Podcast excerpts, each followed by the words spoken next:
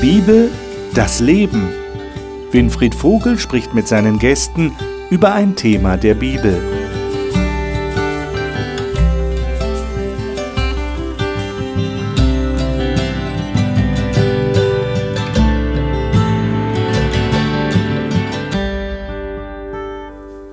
Gehen Sie in eine Kirche? Wenn Sie in eine Kirche gehen, dann haben Sie vielleicht besondere Empfindungen dieser Kirche gegenüber. Sie fühlen sich wohl oder sie fühlen sich nicht so wohl, vielleicht fühlen sie sich etwas als Außenseiter oder sie sind wirklich total integriert. Und wir reden heute hier zum Abschluss unseres Themenzykluses Soziales Evangelium über Kirche als Dienst. Und das hört sich ja ganz toll an. Die Kirche als Dienstleister, da kann ich hingehen und da werde ich bedient und da dienen mir die Leute und aber so einfach ist es nicht. Ich glaube, das merken wir alle. Äh, Kirche als Dienstleister, das ist eigentlich nicht wirklich das Thema, sondern Kirche als Dienst soll heißen, wenn ich in einer Gemeinschaft von gläubigen Menschen bin, dann, dann bedeutet das eben auch, dass ich ein Auge für den anderen habe. Das ist eigentlich der Sinn dieser Gemeinschaft. Sonst könnte man ja auch alleine irgendwo sitzen und an Gott glauben. Aber Jesus hat sich das eben anders gedacht. Wie hat sich Gott das genau gedacht? Da wollen wir einige Texte lesen, die sehr interessant zu diesem Thema Stellung nehmen und wollen mal versuchen herauszufinden, was heißt das ganz praktisch. Und ich denke, meine Gäste hier im Studio, die da sind, werden sicher etwas dazu zu sagen haben. Ich bin schon gespannt, was das sein wird. Ich darf Ihnen die Gäste jetzt, bevor wir beginnen, vorstellen. Laura Lakatuschu kommt ursprünglich aus Erlangen und ist Assistenzärztin. Sie sagt, das Lesen in der Bibel habe sie, sogar ohne dass sie es bewusst gesucht habe, glücklicher und zufriedener gemacht. Mirjam Hitschke arbeitet in der Landesarchäologie Rheinland-Pfalz. Sie sagt, sie könne bezeugen, dass Gott sich immer dort finden lässt, wo sie gerade ist und da sein wird, wohin sie gehen wird. Roland Nickel lebt und arbeitet in der Nähe von Darmstadt. Er sagt, das Versprechen Gottes bezüglich der Auferstehung der Toten und des ewigen Lebens geben ihm Kraft für die Zukunft. Olaf Vogt war lange Jahre Pastor, dann in der freien Wirtschaft tätig und heute ist er wieder Pastor. Ihm ist es ein Anliegen, Menschen gerade in schwierigen Lebenslagen neue Hoffnung zu vermitteln. Ich habe einen schönen Text für euch. 2. Korinther 2. Den wollen wir mal miteinander lesen. Ich darf dich, Roland, bitten, aus deiner Elberfelder Übersetzung den mal zu lesen. Und zwar die Verse 14 bis 16. Gott aber sei Dank, der uns allzeit im Triumphzug umherführt in Christus und den Geruch seiner Erkenntnis an jedem Ort durch uns offenbart. Denn wir sind ein Wohlgeruch Christi für Gott unter denen, die gerettet werden und unter denen, die verloren gehen. Den einen ein Geruch vom Tode zum Tode, den anderen aber ein Geruch von Leben zum Leben. Und wer ist dazu tüchtig? Vers, ja, genau, bis Vers 16. Dankeschön. Ähm, konzentrieren wir uns mal zuerst auf dieses Wohlgeruch Christi für Gott unter denen, die gerettet werden, unter denen, die verloren gehen. Würdet ihr sagen, aufgrund dieses Textes, Kirche ist wie ein Rosengarten? Was ich am Geruch an sich, an der Sinneswahrnehmung Geruch so interessant finde, ist, dass sie näher im Gehirn an unsere Erinnerung verknüpft ist als alle anderen Sinneswahrnehmungen. Wenn wir etwas sehen oder fühlen oder sowas, dann speichern wir das schon auch. Aber das Geruchszentrum ist ganz woanders. Das ist in der Nähe von da, wo wir auch uns unsere Erinnerungen speichern. Und ich glaube, wir kennen das. Wenn wir irgendeinen Geruch riechen, der uns an etwas erinnert, ist das was viel Tieferes. Und ich fände das schön. Und ich glaube, manchmal können wir das auch sein, so eine Erinnerung für Leute, ein Duft, der sie an Gott erinnert oder an ein Erlebnis mit Gott. Oder ja. Hm, das wäre schön, genau. Wenn das Toastbrot zu Hause duftet, dann kriege ich Hunger. Und so ist für mich ähm, im Idealfall auch Kirche, dass sie Appetit macht, dass sie anzieht. Und Geruch, da ist man ja noch ein Stück weg und dann kommt man ran. Was muss denn jetzt tatsächlich vorhanden sein, dass das so ist? Du sagst Kirche anziehen. Das hört sich ja ganz toll an. Kirche ist anziehen. Ich gehe da gerne hin. Aber was muss da konkret passieren, dass es so ist? Das ist eine, eine, praktische, eine gute Frage eigentlich. Appetitanregend, ja, würde ich das so mal, mal bezeichnen. Das kann ja für jeden was anderes sein. Ja, jeder geht ja auch mit anderen Bedürfnissen in die Kirche, wenn er denn dahin geht.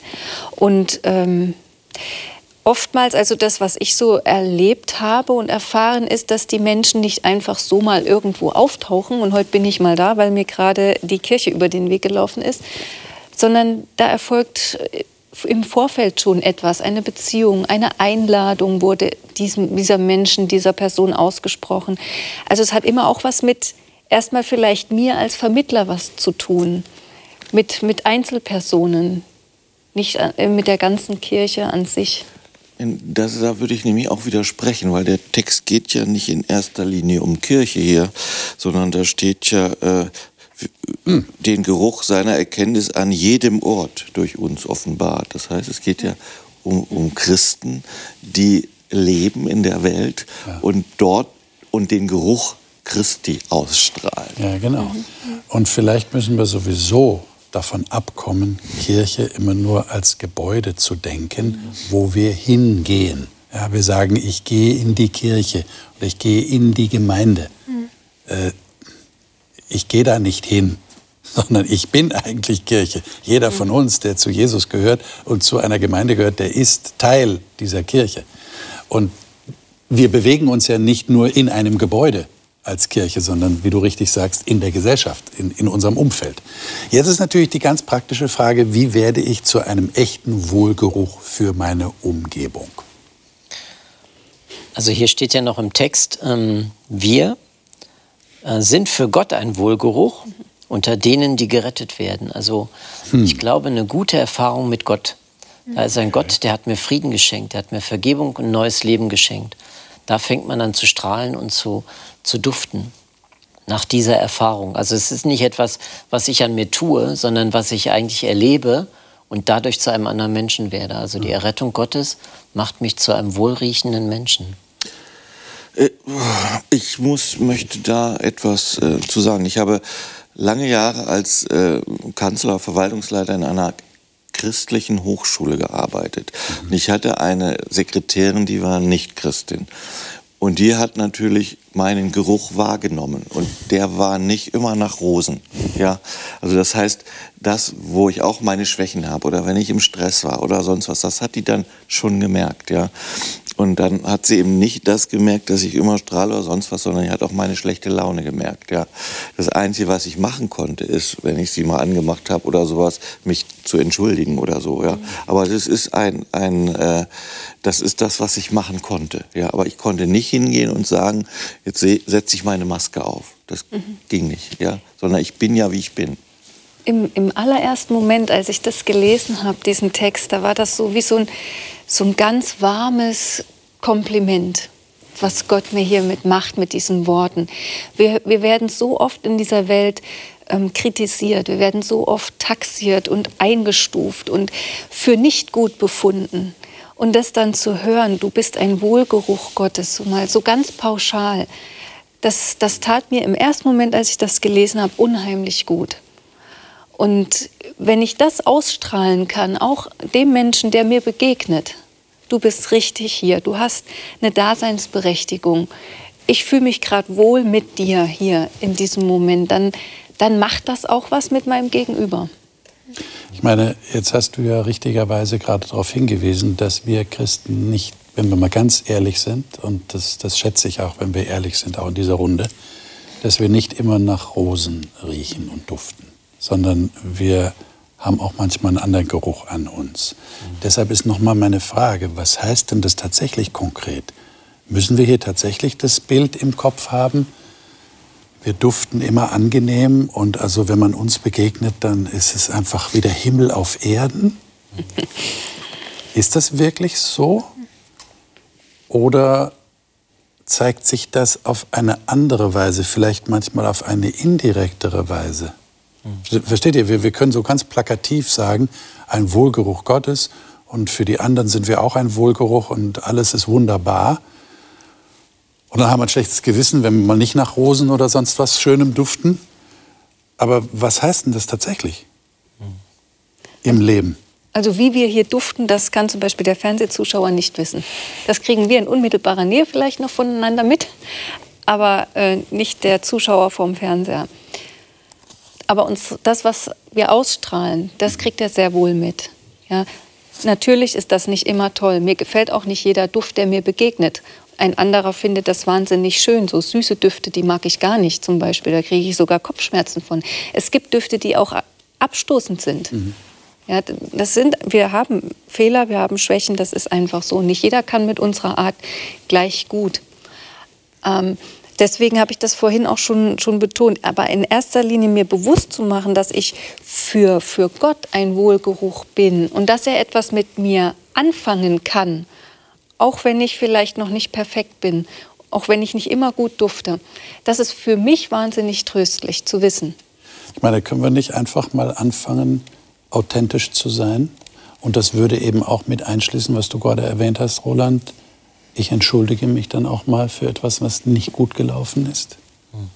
Und damit bin ich auch ein Zeugnis dafür, dass ich weiß, ich bin auch nicht perfekt, sondern ich kann auch sagen, es tut mir leid, das ist nicht gut gelaufen. Und dann bin ich wieder für Gott ein Wohlgeruch, weil ich es richtig gemacht habe. Ich habe mich entschuldigt. Ja. Ich muss mich nicht äh, hinter einer Maske verstecken. Ja. Ich kann dazu stehen. Das ist ja das, was Gott ehrt. Wohlgeruch ist ja das, was Gott ehrt. Ja. Und Erden tut Gott das, was wir an Errettung erleben und wo wir auch zu unserem Scheitern stehen. Ja. Jetzt wollen wir ja nicht unterschlagen, dass hier auch ein sehr schwieriger Satz drin steht. Den einen sind wir ein Geruch vom Tod zum Tode, den anderen ein Geruch vom Leben zum Leben. Was heißt denn das? Habt ihr euch darüber Gedanken gemacht? Derselbe Rosengeruch für die einen stinkt für die anderen. Mhm. Ah. Ja. Ich, das ist schon. Äh, das ist hart. Ich meine, es, sind, es hart. gibt ja schon Leute, die mich als mhm. Christen sehen ja. und die das eben auch abstößt oder die die ganz anders sind, die nichts mit dem zu tun haben wollen.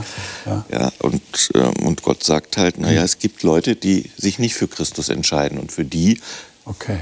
sind wir halt anders, komisch oder so. Also das würde bedeuten, wenn ich das so formulieren darf, ihr müsst mich korrigieren, wenn ich falsch liege, dass wir durch unseren Geruch, in Anführungszeichen, andere zu einer Entscheidung herausfordern. Wir sind eine Herausforderung für andere Menschen. Ist das so? Empfindet ihr das so? Das kann so sein. Ich sag mal, und, und jeder verbreitet einen anderen Geruch. Und manchmal ist die Mixtur an sich dann irgendwas ganz Komisches. Das passt dann nicht unbedingt. Ähm, aber es liegt ja nicht an mir, wenn ich da unterbrechen darf. Es liegt ja nicht an mir, dass ich jemand, dass ich so schlecht ja. rieche, dass jemand anders zu Tode kommt. Also wir wünschen ja niemanden den Tod. Aber hier im Text, im, im Satz vorher steht etwas von Erkenntnis. Mhm. Oder in zwei Verse vorher steht ja. etwas von Erkenntnis. Richtig. Und wenn, wenn ich die Wahrheit ausspreche, wenn, und, und Gottes Wort ist Wahrheit, also wenn ich die Wahrheiten der Bibel anwende in meinem Leben und vielleicht mhm. auch diese Wahrheiten ausspreche, dann kann das durchaus Anstoß erregen und ähm, vielleicht eine Erkenntnis bei jemand anderen erwecken, die ihm gerade nicht so gut tut. Und dass ich sagen kann, soweit an mir liegt, möchte ich natürlich niemand anderem zum Nachteil werden. Also es zeigt natürlich auch wieder eine Verantwortung, die ich habe. Also ich möchte dem anderen helfen. Ich glaube, wir haben viel mehr Einfluss auf andere, als uns manchmal so bewusst ist und da auch viel mehr Verantwortung, wie du es gerade angesprochen hast. Mir ist das so bewusst geworden. Ähm, ich habe eine Freundin, die ist ein paar Semester im Studium unter mir gewesen und wie es halt so ist, man gibt sich Tipps, man unterhält sich über das Studium. Es war nichts Großes und irgendwann bekomme ich von ihr eine Karte, wo sie sich bedankt hat und geschrieben hat, Laura, du bist für mich ein Vorbild. Und ich so, okay, krass. Ich wusste gar nicht, dass ich irgendwas gemacht habe. Und ich glaube, so ist es auch. Deswegen ist das Beispiel mit dem Geruch so gut, weil das ist so unwillkürlich. Man riecht, egal ob man Parfum drauf hat oder nicht, nach irgendwas. Und ähm, ich glaube, das können wir uns auch bewusst machen, wirklich, dass so wie wir leben, fordern wir andere heraus, wir können andere unterstützen, wir können, also man hat immer irgendwie einen Einfluss. Ja. Laura, sei doch so gut, lies mal 1. Petrus 2, 11 und 12. Wir, wir setzen im Grunde genommen das Gespräch jetzt fort mit Texten, die genau das Gleiche eigentlich aussagen. Und Mirjam dann direkt danach Philippa 2, 14 und 15. Aber erstmal 1. Petrus 2, 11 und 12. Ja, ich lese aus der Schlachterübersetzung. Schlacht. mhm. Geliebte, ich ermahne euch als Gäste und Fremdlinge, enthaltet euch der fleischlichen Begierden, die gegen die Seele streiten, und führt einen guten Wandel unter den Heiden, damit sie da, wo sie euch als Übeltäter verleumden, doch aufgrund der guten Werke, die sie gesehen haben, Gott preisen am Tag der Untersuchung. Und dann Philippa 2, 14 und 15. Bei allem, was ihr tut, hütet euch vor unzufriedenem Murren und misstrauischen Zweifeln. Dann wird euer Leben hell und makellos sein und ihr werdet als Gottes vorbildliche Kinder mitten in dieser verdorbenen und dunklen Welt wie Sterne in der Nacht leuchten. Das ist ein schöner Text, ne? Hm. Also bei mir hier steht in der Elberfelder unbescholtene Kinder Gottes. Wie, wie stand es bei dir? Als vorbildliche, vorbildliche Kinder, Kinder. Gottes. Das, das wünscht sich, wünschen sich alle Eltern. Vorbildliche Kinder. Äh, wie sieht denn das aus, praktisch? Na, vorbildlich heißt ja eigentlich auch vorzeigbar, oder? Okay. Könnte man auch so verstehen. Kann Gott mich vorzeigen? Ja? Er, er, also Gott traut mir ja viel zu oftmals und vertraut mir auch vieles an. Dieses Kind stelle ich gerne vor. Ja, so das ist mein Sohn, das ja, ist so. meine Tochter. Genau. Schaut hin. Äh, ist das bei Gott auch so? Er möchte uns gerne so stolz vorstellen und sagen, schau mal, tadelloses Kind. Also wenn ich den Vater im Himmel sehe, dann hat er seinen Sohn am Kreuz vorgezeigt. Als einer, der zerbrochen ist, als einer, der für andere getragen hat, die Schuld auf sich genommen hat. Ähm, ich glaube, dass echter Wert nicht nur im Glänzen besteht, sondern auch im Zeigen des Zerbruchs. Und wenn ich gefallen bin, ähm, kann ich genauso ähm, vorgezeigt werden. Nicht um mich zu demütigen, sondern einfach um zu zeigen, so ist unser Leben auch. Und ich bin vor Gott angenommen damit, ja. Zerbruch bringt uns doch nach vorne.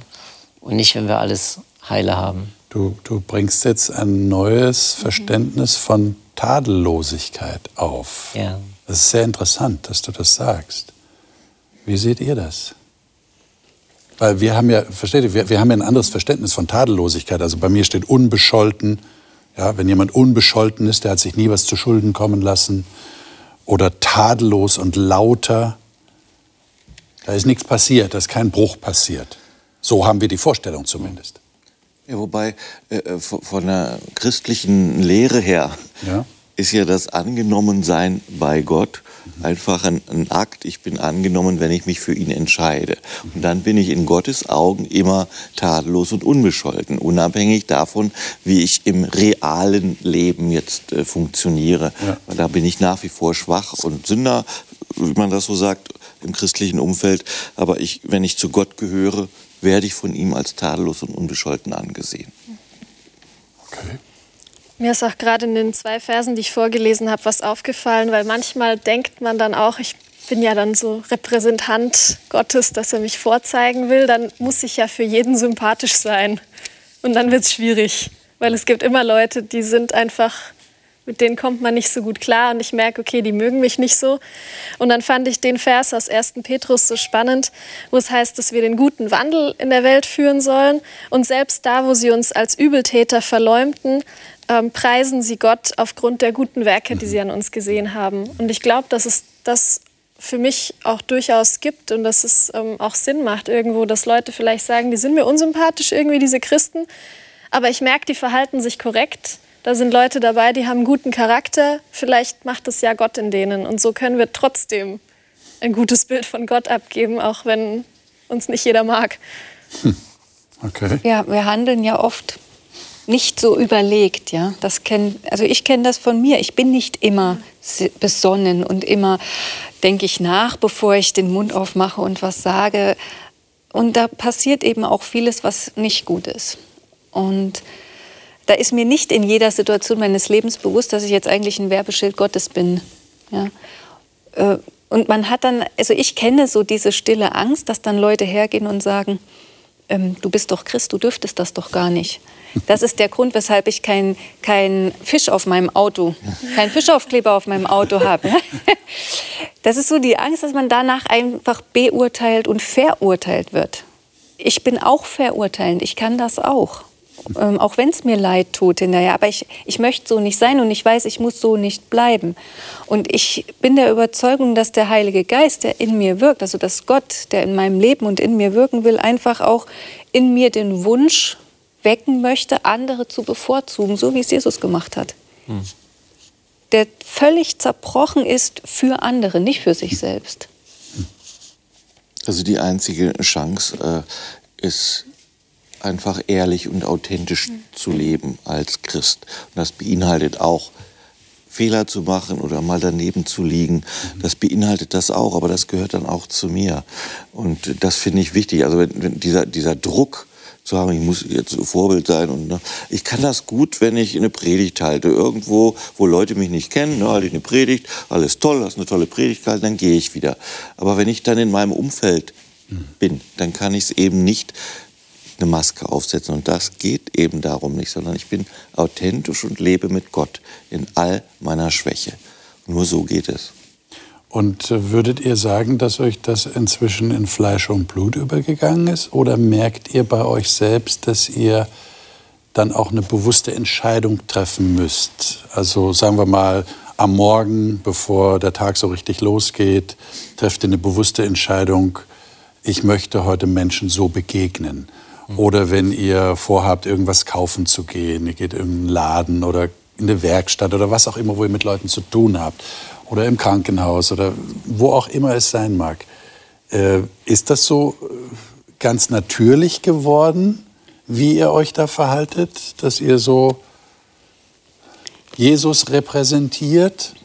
Oder ist es eine bewusste Entscheidung, dass ihr sagt, euch, vielleicht wenn es euch auch gerade nicht gut geht, ja, es gibt ja auch Tage, die sind nicht so toll, dass ihr dann sagt, aber jetzt muss ich, äh, ja, jetzt bin ich auch Zeugnis und die Leute sollen sich jetzt nicht an dem stören, dass es mir nicht gut geht. Also es geht ja meistens schief, finde ich. Es geht meistens schief. Wenn ich mir das vornehme, dann haue ich gerade daneben. Ja. Also ich muss einfach ähm, so ein Stück das, das äh, Echte sein, was wir immer wieder sagen. Ich kann so kommen, wie ich bin, in meinem Gutsein, in meinem Schlechtsein. Und ich habe immer jemanden, wo ich hingehen kann, wo ich das, was ich schlecht gemacht habe, auch abladen kann. Das ist doch meine, mein wahres Leben. Auch jeden Morgen neu. Ja. Aber du meinst jetzt nicht schlechte Laune? Schlechte Laune auch. Warum habe ich denn schlechte Laune? Hat auch einen Zusammenhang, hat auch einen Grund. Ja, aber wenn ich jetzt irgendwo hingehe und ich lasse meine schlechte Laune an irgendjemandem aus, dann muss ich doch hinterher sagen, ah, lieber Gott, jetzt war ich ja kein guter Zeuge für dich. Weil der ist jetzt vielleicht schlecht drauf oder der ist sogar aggressiv geworden, weil ich schlechte Laune hatte. Ja. Kann ich nicht dann auch, wenn ich das alles so reflektiert habe, ja? kann ich nicht wieder hingehen und sagen, ich habe darüber nachgedacht, tut mir ja. leid? Ja, klar. Und dann ist es doch wieder gut, oder nicht? Aber wenn du jetzt keine Gelegenheit hast, wieder hinzugehen, was machst du dann? Wenn du dem Menschen nicht nochmal begegnest, ja? Wenn du dem Menschen nicht nochmal begegnest. Vertane Chance dann vorbei. Du kannst es ja nur mit Gott ausmachen. Ja. Der Rest kannst du ja nicht mehr beeinflussen. Also da lohnt sich das dann nicht drüber nachzudenken. Ja. Ja. Also ich habe gemerkt, dass es mir schon hilft, mir das bewusst zu machen. Mhm. Mit dem Gedanken aufzustehen, ich möchte heute ähm, ja, ich möchte heute einfach was Gutes tun und ich möchte auch gelassen sein in den Dingen, die einfach meine Lernfelder sind. Ja, das hilft mir schon, sich, also mir das bewusst zu machen einfach. Und, und dass mich dann Gott in der Situation des Versagens vielleicht auch einfach daran erinnert und sagt, ja, stimmt. Und dass ich mich dann hinterher einfach nicht so lange drüber aufrege, das bringt ja sowieso nichts mehr sondern dann einfach weitergehen kann und daraus lerne. Das ist ein Lernprozess. Also die Menschen messen uns nicht an den Dingen, die wir einmal machen. Mhm. Ja? Mhm. Klar kann mir einmal ein Fehler passieren, aber dann sehe ich den nie wieder. Mhm. Aber das, was ich immer und immer wieder tue, Tag für Tag, Woche für Woche, Monat für Monat, daran werde ich doch gemessen. Oder? Also so, so sehe ich das. Dieser ein Halbsatz in Vers 17 heißt es. bei Philippa. Bei Philippa. Wie kann ich das alles machen? Indem ihr das Wort des Lebens festhaltet. 16. Das ist letztendlich, dass ich halte mich daran. Ich halte mich an Christus.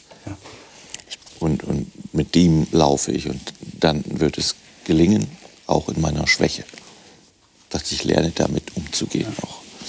Jetzt haben wir bis jetzt so äh, stark das Individuelle betont. Aber es geht uns ja um das Thema Kirche und ich würde gerne einen Text lesen, der das äh, ins Spiel bringt, sehr stark. Epheser 2.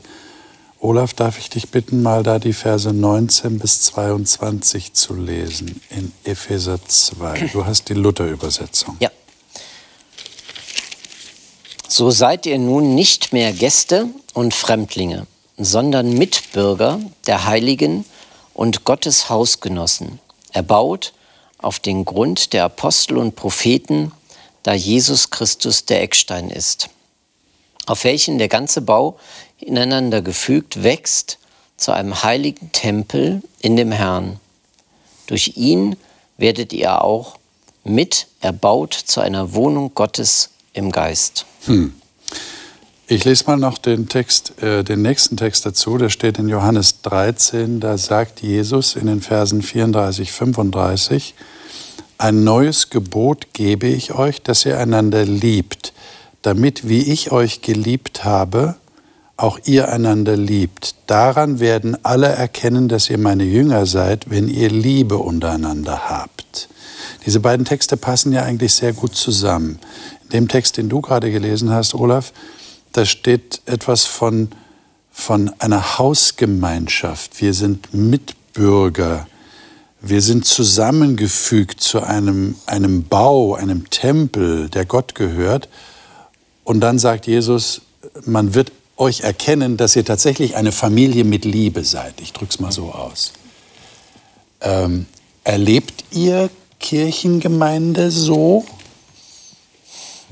Also ich bin äh, deswegen Christ geworden. Ich komme aus einem kleinen Dorf ja. Und ich war immer so ein bisschen schüchterner Typ, hat sich etwas gewandelt.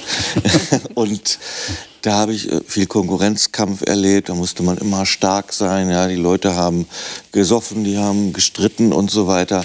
Das, da habe ich mich irgendwie so nicht wohlgefühlt. Da habe ich Gemeinde kennengelernt und ich habe diesen, diesen Text so erlebt. Die Gemeinde hat mich geliebt, so wie ich war.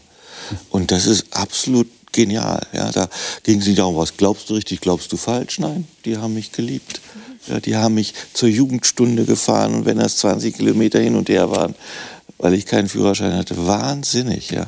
Und das habe ich tatsächlich erlebt, dass ich das Gemeinde mich liebt, geliebt hat, so wie ich bin. Und das war für mich ein, ein wesentlicher Grund, warum ich Christ geworden bin. Das hat dich hingezogen. Das hat mich hingezogen, ja. So. Hat mich hingezogen. Ja. Kann ich bestätigen, ich bin mit 14 in die Gemeinde gekommen, in eine Jugendgruppe und das waren meine Freunde dann. Und durch diese Freundschaft habe ich die schlimmsten Jahre meines Lebens in einer liebevollen Gemeinschaft erlebt. Also schlimm von ja, Pubertät und alles Mögliche. Aber ich kann sagen, äh, das stimmt so.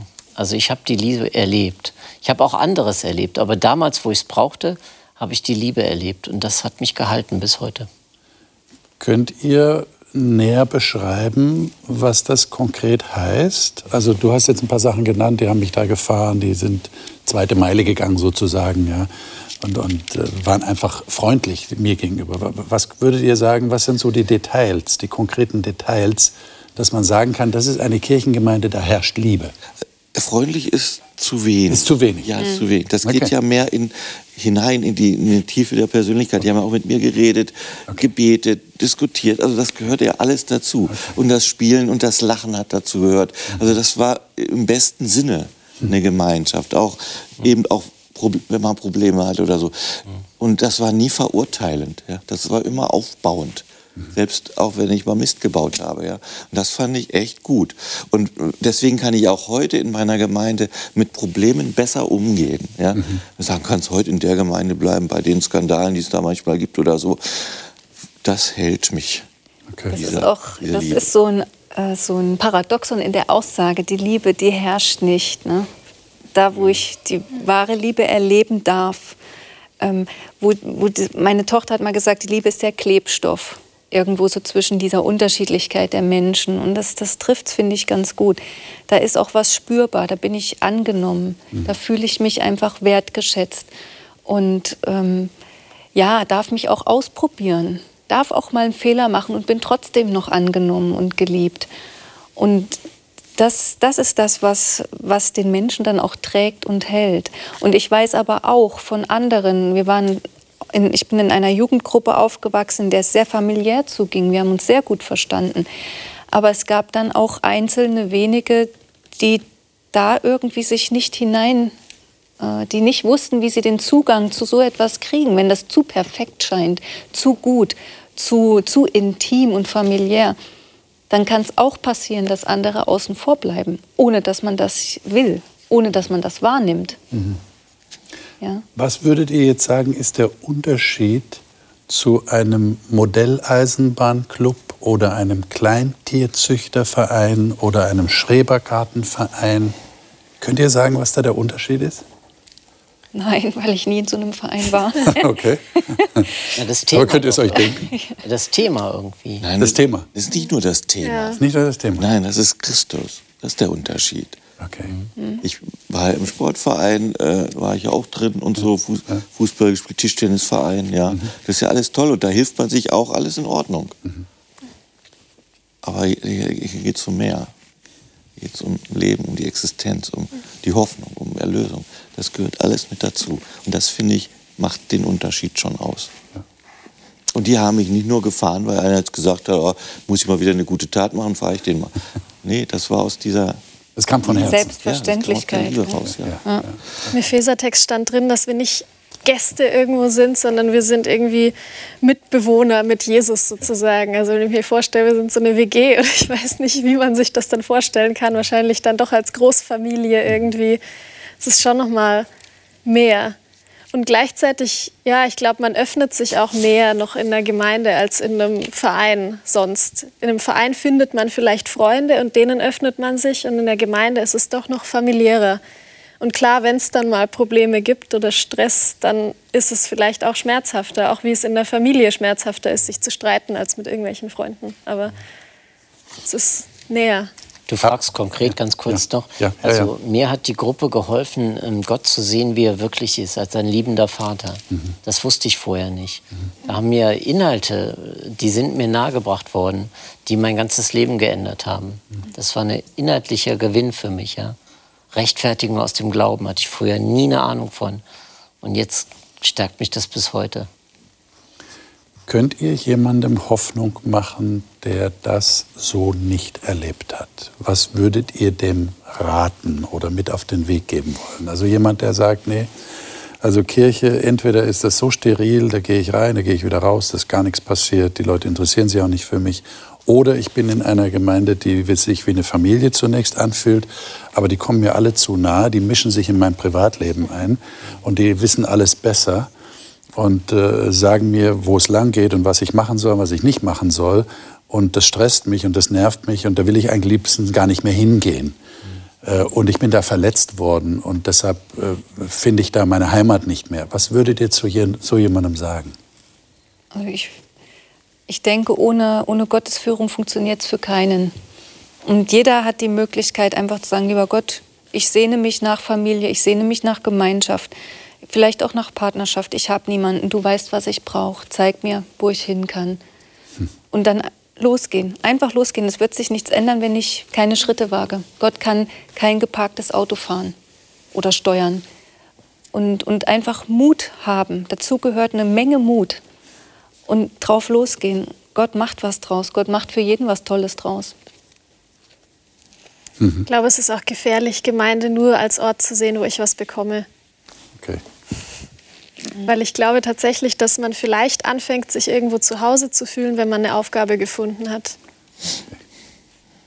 Das wäre auch ein wichtiger Punkt, dass man äh, eben sagt, wie kann ich mich einbringen mit meinen Fähigkeiten, die ich habe, und mit, mit meiner Liebe. Ja, also nicht nur ich will bekommen, ich will gut versorgt werden, ja, Kirche als Dienst an mir, sondern ich selber bin jemand, der ja auch anderen dienen will. Das ist, glaube ich, ein ganz wichtiger Punkt. Ja, das geht ja nicht anders. Ja. Geht nicht das anders. ist, ja, ist ja in der Kirche immer geben und nehmen. Ja. und ich, manchmal habe ich Phasen, da kann ich sehr gut geben, dann brauche ich wieder etwas, das andere mir geben. Also ja. Und das ist eine Wechselbeziehung. Und da haben wir jetzt den Text in Hebräer 10. Roland, lies den doch mal. Das ist ein ganz wichtiger Text. äh, Hebräer 10, 23 bis 25. Lasst uns das Bekenntnis der Hoffnung unwandelbar festhalten. Denn treu ist der, der die Verheißung gegeben hat. Und lasst uns aufeinander Acht haben, um uns zur Liebe und zu guten Werken anzureizen, indem wir unser Zusammenkommen nicht versäumen, wie es bei einigen Sitte ist, sondern einander ermuntern. Und das umso mehr, je mehr ihr den Tag herannahen seht. Okay. Ist ja klar, was ich gerne von euch wissen möchte. Wie reizt man sich gegenseitig zu Liebe und guten Werken? Wie macht man das? wenn man reizt im Sinne von reizend versteht, hat es immer was Werbendes, oder? Ja. Aber manchmal ist es auch die Nadel, die sticht und die mich nicht einfach hinsetzen lässt, sondern die mich wieder hochbringt, zum Laufen bringt. Ja? Es ist nicht immer nur der Wattebausch, sondern manchmal das, was mich auch herausfordert, kann ein Anreiz sein, ja, wieder den Weg zu gehen. Genau. Laura, du hast gerade erwähnt, wir sollten nicht nur für uns was erwarten, sondern auch bereit sein zu geben. Ist es dann vielleicht auch möglich oder sogar notwendig, dass ich jemand anderen ermutige dazu mhm. und sage, du, ich, ich sehe da Fähigkeiten in dir, kannst du dich da einbringen oder, oder sagen, wir brauchen deine Hilfe? Ja, das, das geht auf alle Fälle, wenn man das selber erkennt. Wenn ich auf deine Frage eine Antwort hätte für mich, eine endgültige, dann wäre es allein in meiner Kirchengemeinde niemand, der der Gemeinde fernbleiben würde. Also ja, das ist Leben. Man kann nur immer wieder versuchen einzuladen, offen zu sein, die Menschen anzunehmen. Ich, ich weiß auch selber, wie das wirkt, wenn einem gesagt wird, oh, warst schon lange nicht mehr da, endlich bist du mal wieder da. Oh, da möchtest du gleich auf den Absatz kehrt machen und wieder weg. Also auch wenn es vielleicht nicht so gemeint ist, aber da einfach auch ein Gespür zu entwickeln und sich da leiten zu lassen, sagen, lieber Gott, hm, zeig mir, was ich da tun kann und dann eben in dem Moment, wo es mir zeigt, das auch zu tun. Ich wurde mit 16 getauft, Erwachsenentaufe durch Untertauchen. Und eine Woche später hat mich die Gemeinde schon gebeten, einen Dienst im Gottesdienst zu machen, wo ich aufs Podium gehen musste. Ja. Das, gesagt, du als ja, schüchterner Mensch. Ja. dann haben gesagt, damals. Damals, ja, ich weiß. Dann haben gesagt, wahnsinniges Vertrauen. Ich hätte ja irgendeinen Käse erzählen können, ja. ja. Aber die haben so ein Vertrauen in mich investiert und gesagt, das kriegst du schon hin. Ja. Was hat Wahnsinn. das mit dir gemacht, Roland? Ja, das, das, das, Vertrauen ist wahnsinnig. Da, da lebst du auf. Ja. Du musst keine Angst haben, wenn du mal einen Fehler machst, dass dir einer was draufhaut oder so. Ja, sondern es ist immer ermutigend. Ja. Natürlich haben wir gesagt, okay, dann könntest du da das nächstes Mal vielleicht so machen. Aber alles immer sehr liebend. Nie draufhauen, nie verletzen, nie zerstörend. Ja. Das ist einfach wahnsinnig, was durch Liebe und Vertrauen bewirkt werden kann. Ich lese hier noch Festhalten am Bekenntnis der Hoffnung. Ja. Ich glaube, das ist etwas, was ähm, doch auch am meisten ähm, motiviert, wenn da jemand aufsteht in der Gemeinde und sein, sein, seine Erfahrung, sein, sein, äh, bekennt, ja, seine Hoffnung bekennt, die er erlebt hat, seine Erfahrung mit Gott erzählt. Das ähm, zieht auch, das reizt auch an ähm, Gott zu vertrauen. Auch wenn ich keine Erfahrung habe, dann hat der andere die vielleicht für mich erzählt, dass ich wieder neuen Glauben gewinne. Also das Bekenntnis es ist nicht nur tun, sondern es ist auch etwas bekennen, von mir aus meinem Leben erzählen, mhm. was ich mit Gott erlebt habe. Und, und jetzt, äh, wenn ich das sagen darf, für diese äh, Sendereihe auch soziales Evangelium. Ja. ja, und das gehört dazu. Es gibt ja Christen, die sagen, ich muss hauptsächlich sozial und das andere interessiert mich nicht. Aber hier ist das zusammen die Hoffnung, dass Gott was Größeres für uns vorgesehen hat, dass es mehr gibt, dass es Hoffnung auf ein neues Leben gibt, auf eine neue Erde. Und das zusammen mit dem, was wir sozial untereinander tun, das gehört zusammen. Dann hat es eine Kraft. Und das finde ich absolut faszinierend und genial. Und es gehört zusammen. Allein das Soziale ist gut aber es verläuft letztendlich dann ins Nichts. Mhm. Und durch die Hoffnung wird es veredelt. Genau. Zu einem Ziel hin. Und das, das hast du ja vorhin schon gesagt. Äh, wahnsinnig. Ist, das ist der Unterschied zu einem Sportverein oder sonstigen ja. Gruppierung. Dieses Bekenntnis der Hoffnung und die Person Jesus äh, im Mittelpunkt, das macht den großen Unterschied aus. Mhm. Ähm, wie ist denn das in der Kirche? Ich meine, äh, wir, wir wissen alle, wie Kirche so läuft und das ist meistens so einmal die Woche. Dann kommt man zusammen, da liest man in der Bibel, dann hört man sich eine Predigt an, dann geht man wieder nach Hause. Ähm, es gibt ja auch Gemeinden, die bleiben da ein bisschen zusammen, essen noch Mittag zusammen. Ähm, erlebt ihr Gemeinde so reduziert auf einmal die Woche oder erlebt ihr Gemeinde größer als das?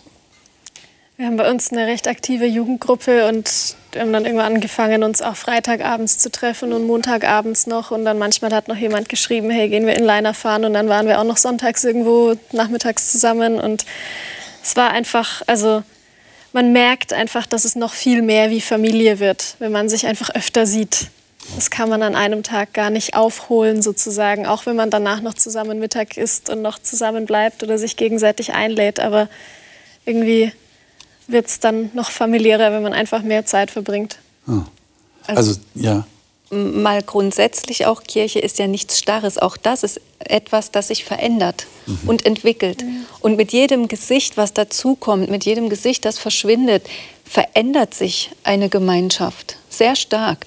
Und wenn man die Erfahrung macht, dass man selbst mit verändernd wirkt oder wirken kann, manches erfährt man erst, wenn man mal zurückschaut, so ein bisschen dann stärkt das auch ungemein, dass man sagt, wenn man sich die eigene Gemeinschaft mal anguckt, wo stand, wo stand man vor fünf Jahren, wo ist man heute?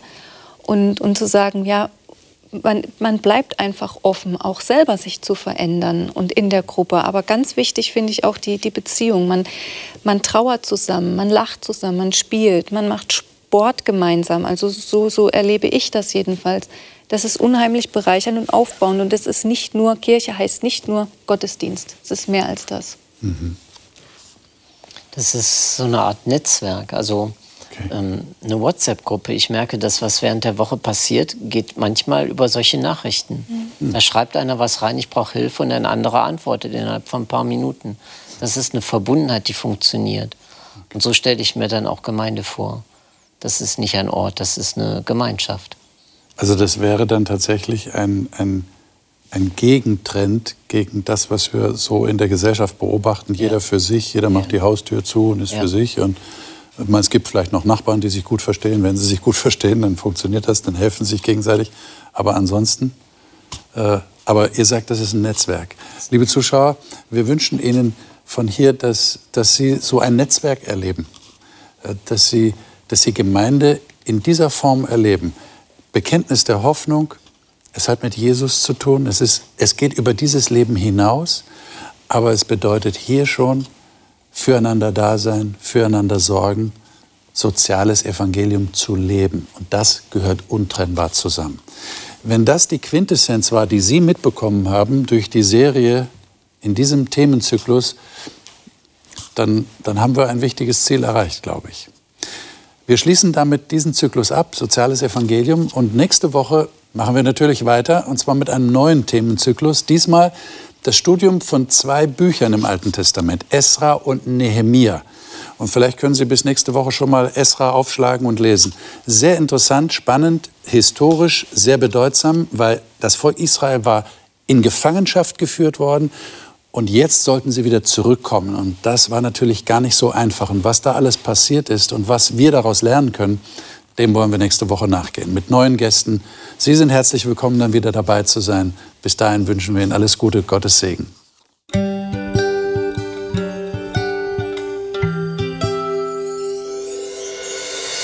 Sie hörten auf Hope Radio die Bibel, das Leben mit Winfried Vogel und seiner Gesprächsrunde.